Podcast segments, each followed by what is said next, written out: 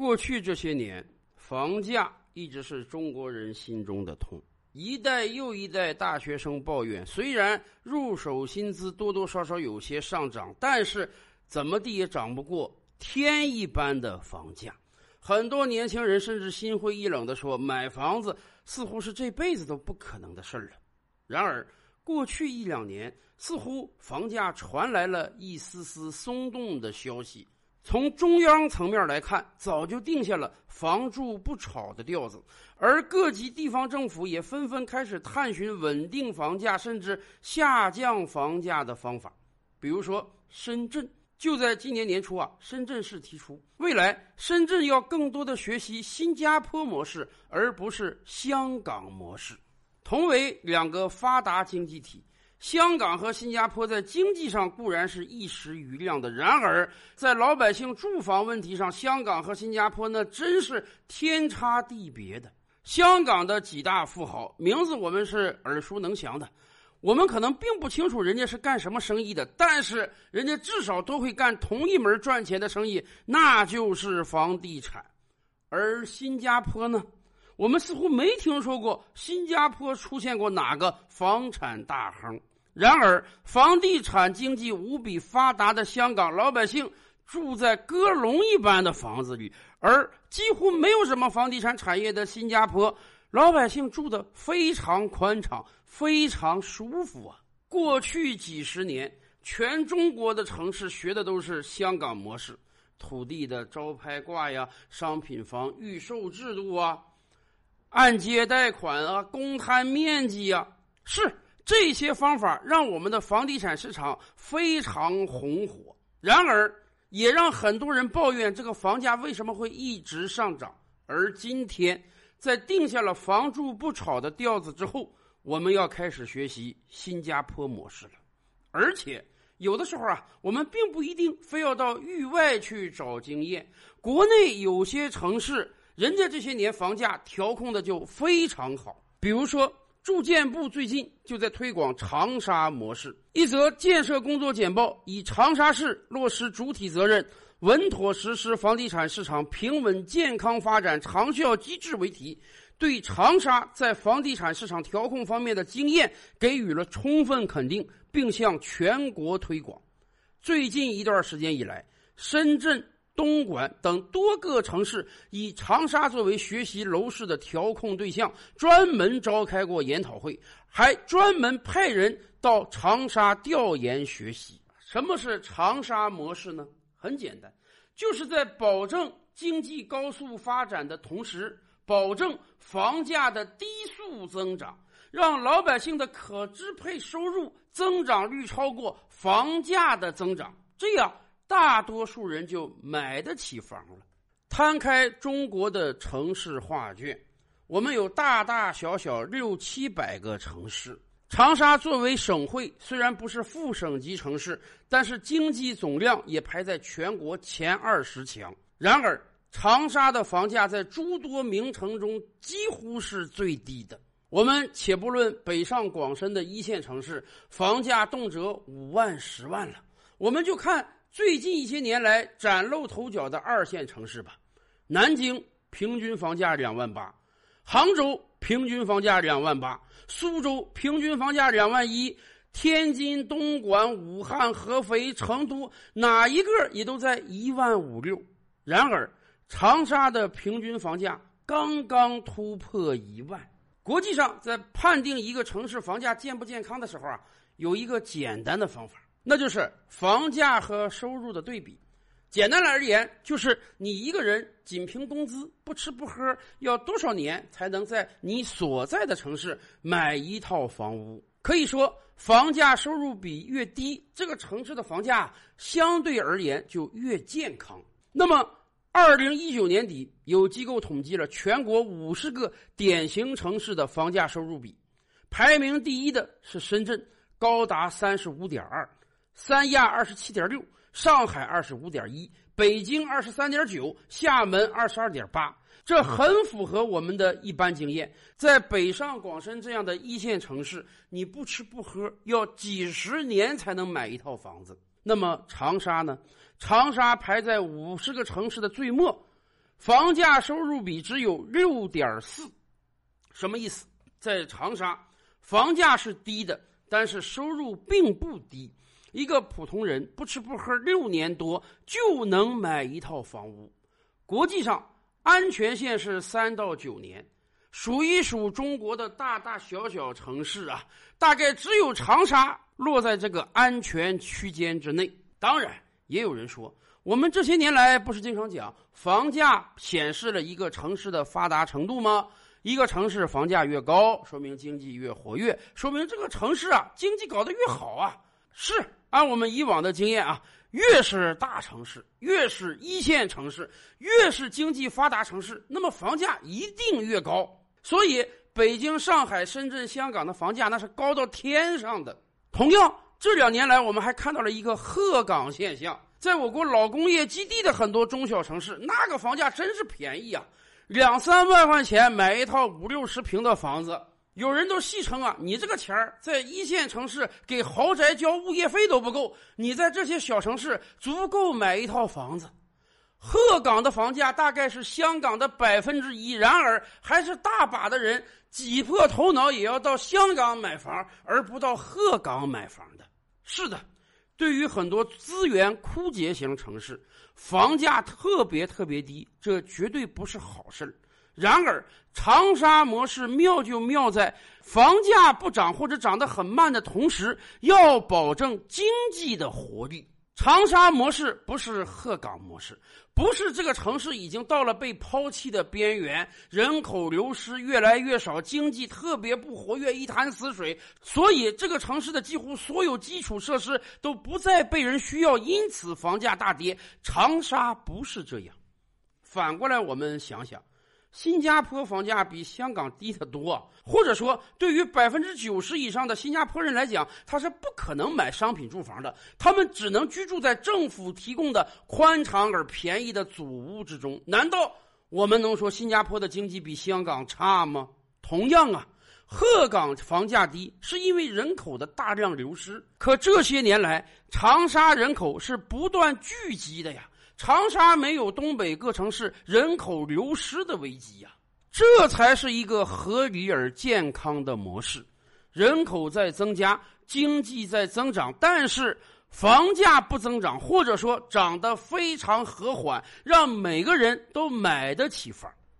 也正是因为一方面经济好，另一方面房价低，所以长沙老百姓的幸福指数非常高。想想也是这样啊。如果你在北京上班，你真得几十年积蓄才买一套房啊！甚至你买那个房远离城中心，每天上下班通勤要两三个小时啊！这样的生活怎么能说是幸福呢？